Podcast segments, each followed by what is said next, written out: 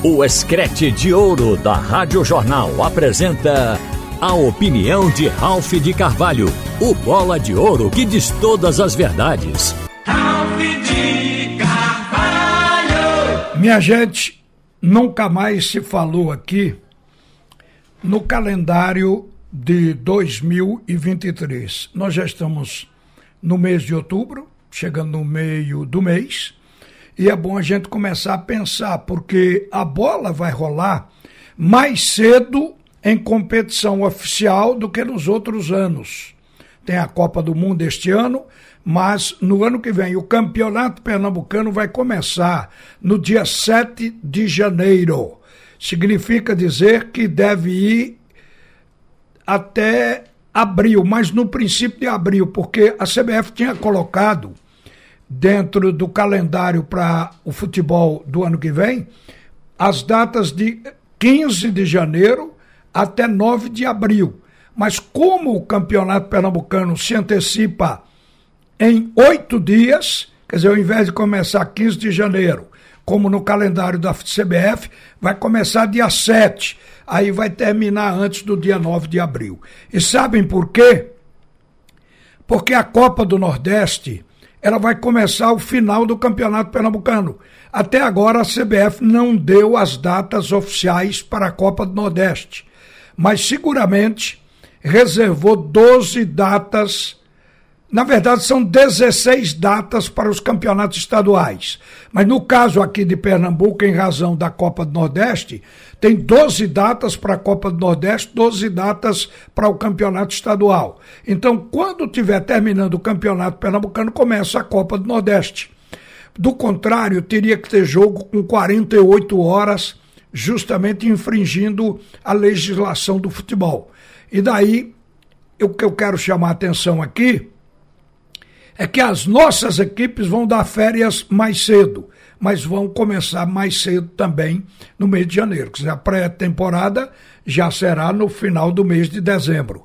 Agora, a gente também tem que prever aqui a preparação das equipes justamente para 2023.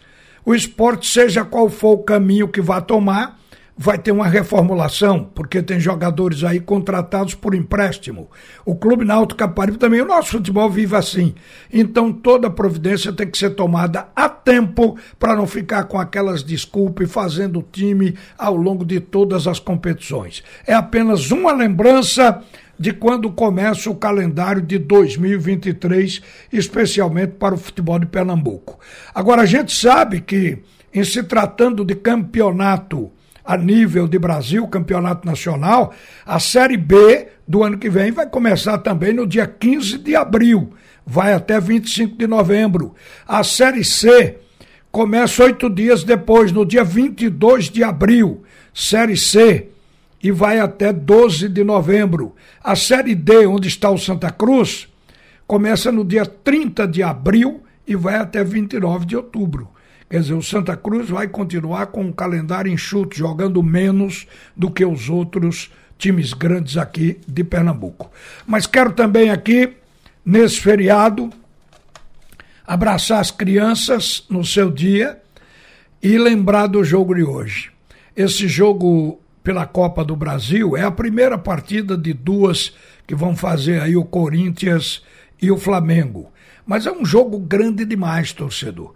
Porque eh, não só no campo, como fora do campo. As duas maiores torcidas do continente sul-americano e duas das maiores torcidas que um clube pode ter no mundo: a do Flamengo e do Corinthians. Se tivesse um estádio para 200 mil, 250 mil pessoas, esse estádio ficaria lotado de qualquer maneira. A capacidade da Arena do Corinthians é bem menor. O jogo, o primeiro jogo vai ser lá, o segundo vai ser no Maracanã, mas esse vai ser hoje à noite lá em São Paulo. O torcedor, aquele que trabalha sempre pela vertente da confusão e do mal, ele não muda no futebol brasileiro. Essa foi uma madrugada onde a torcida do Corinthians já agitou a cidade de São Paulo especificamente em Guarulhos, onde está hospedado o Flamengo. Durante a madrugada, por volta de três horas, a portaria do Hotel do Flamengo registrou esse fato. A mais ou menos umas três horas da manhã, soltaram bombas. A torcida do Corinthians fez um foguetório com aquele objetivo de perturbar o sono do jogador. O jogador dorme, dorme dia do jogo até 10 horas. Isso não vai afetar dentro de campo, mas na cabeça do torcedor que gosta de aprontar confusão, ele acha que está dando uma grande contribuição ao Corinthians. O jogo vai ser dentro de campo. A equipe do Flamengo, na minha visão, é melhor do que a do Corinthians. Agora, o Corinthians tem um time forte. Cássio, Fagner, Gil, Balbuena, Fábio Santos, essa é a defesa titular. O meu campo, Fausto Vera, Duqueiroz, o Renato Augusto. O ataque com Gustavo Mosquito, Uri Alberto e Roger Guedes, que estão jogando muito ultimamente. Agora, a gente vê o Flamengo, que poupou esses jogadores exatamente para agora. O Flamengo entrou com um time misto no Campeonato Brasileiro para jogar com o Cuiabá. O misto ganhou, com dificuldade, mas ganhou o jogo por 2 a 1 um. E o time do Flamengo está pronto, descansado para esse jogo de hoje. É um time seleção, o Flamengo, com Santos, Rodney, Davi Luiz, Léo Pereira, Felipe Luiz. Seleção brasileira aqui no sistema de defesa. Meio campo também.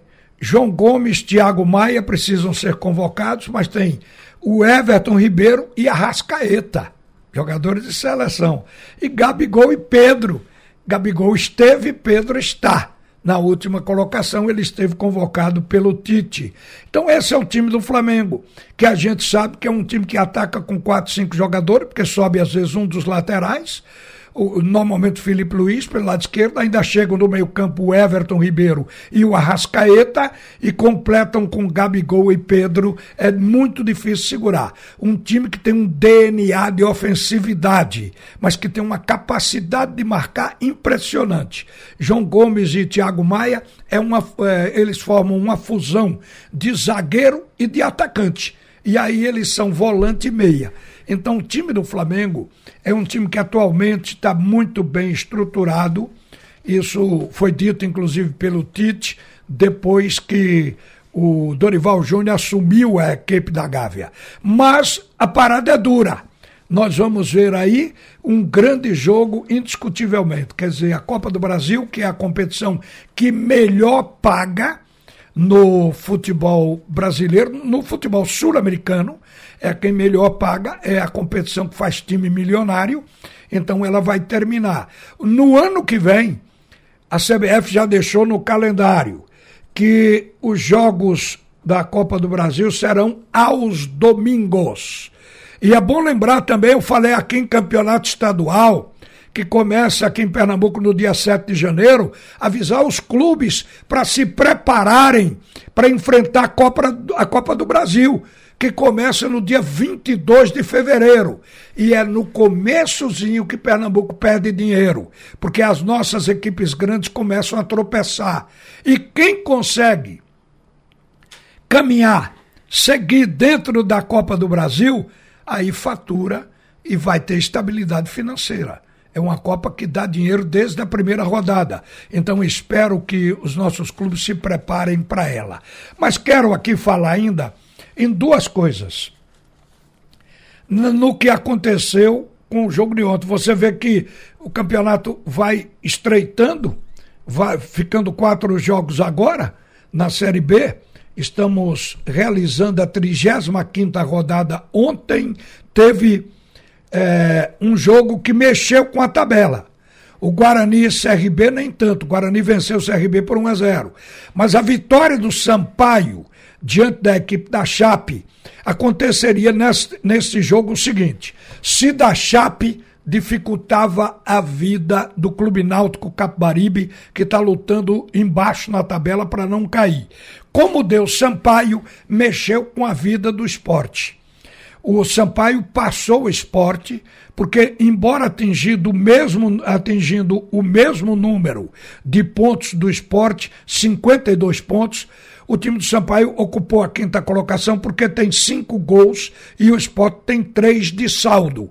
Então o Sampaio tem dois gols a mais. Porque em número de vitórias, esporte e Sampaio se equivalem, os dois com 14 vitórias.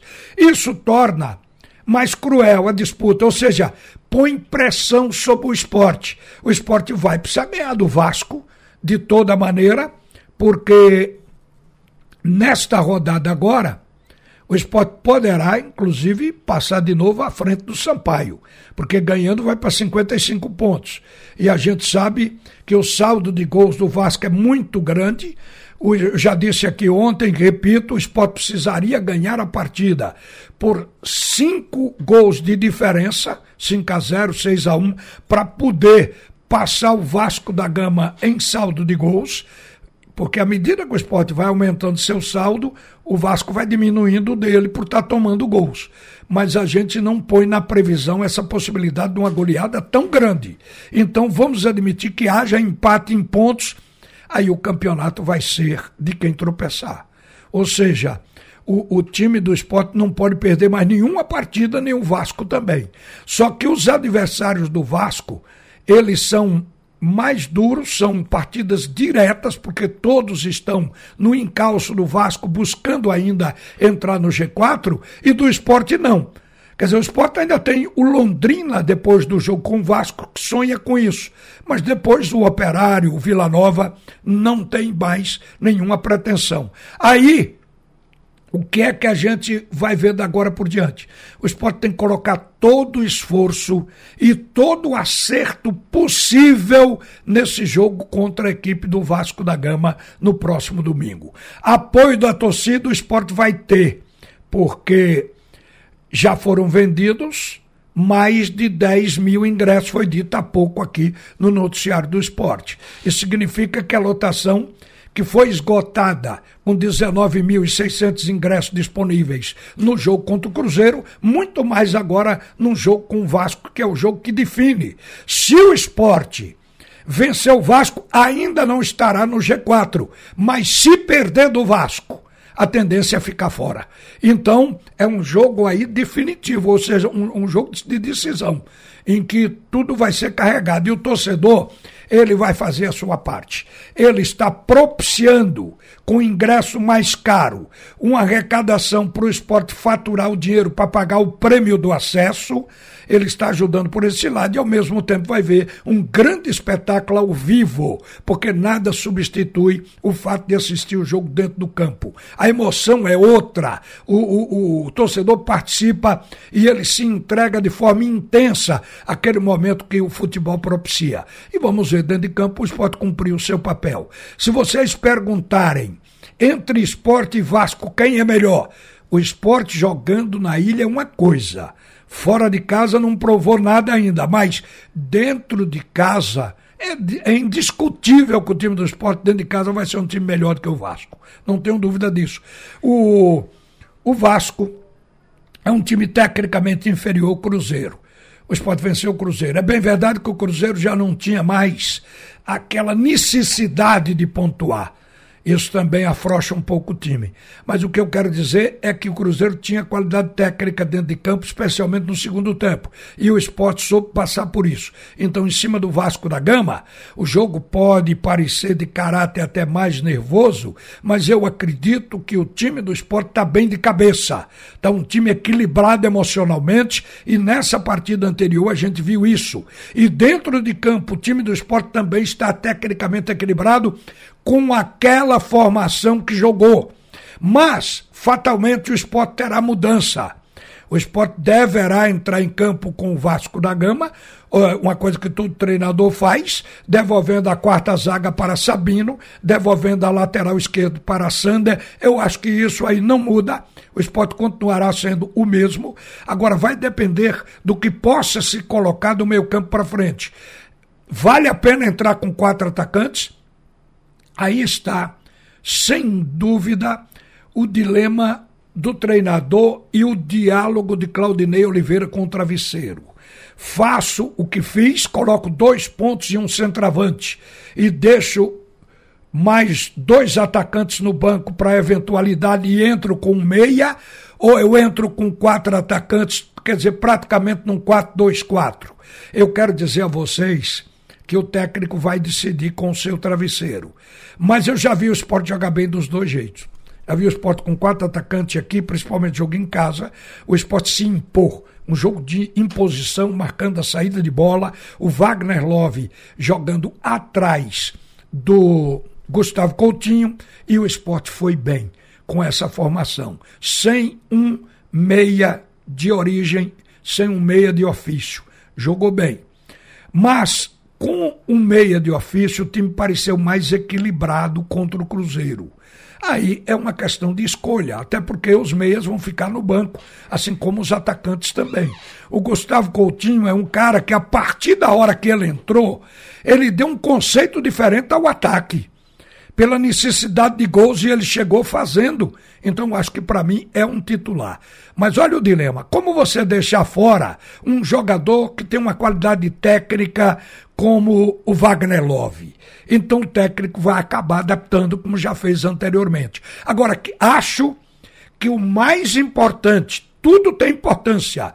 Mas o mais importante é o esporte jogar com dois pontas. Porque o pior momento do esporte foi quando ele jogava com dois centravantes e um ponto esquerda, não botava ponta na direita, aí ele tinha que exigir de Eduardo e principalmente deslocar o Fabinho da cabeça de área lá para a ponta direita. Isso desequilibrava o esporte. Naquele período era um time fácil de contra-ataque, porque o esporte deixava muito espaço. Na hora que o Fabinho passou a jogar na dele pelo meio, preencheu melhor o meio campo, dialogando inclusive com o ataque, chegando lá, fazendo até gol. E a ponta direita foi ocupada pelo Labandeira, o time do esporte passou a jogar outro futebol. Aí foi que o esporte começou, começou a se equilibrar. Eu acho que os dois pontas é uma necessidade. E com relação a dois atacantes, o técnico deve consultar o seu travesseiro. Repito que já vi o esporte jogar bem das duas maneiras.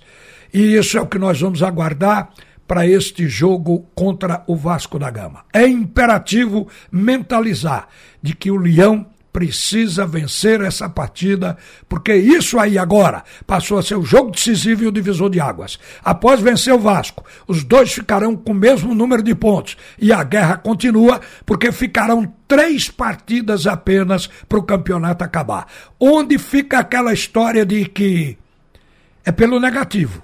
Quem perder, sobra.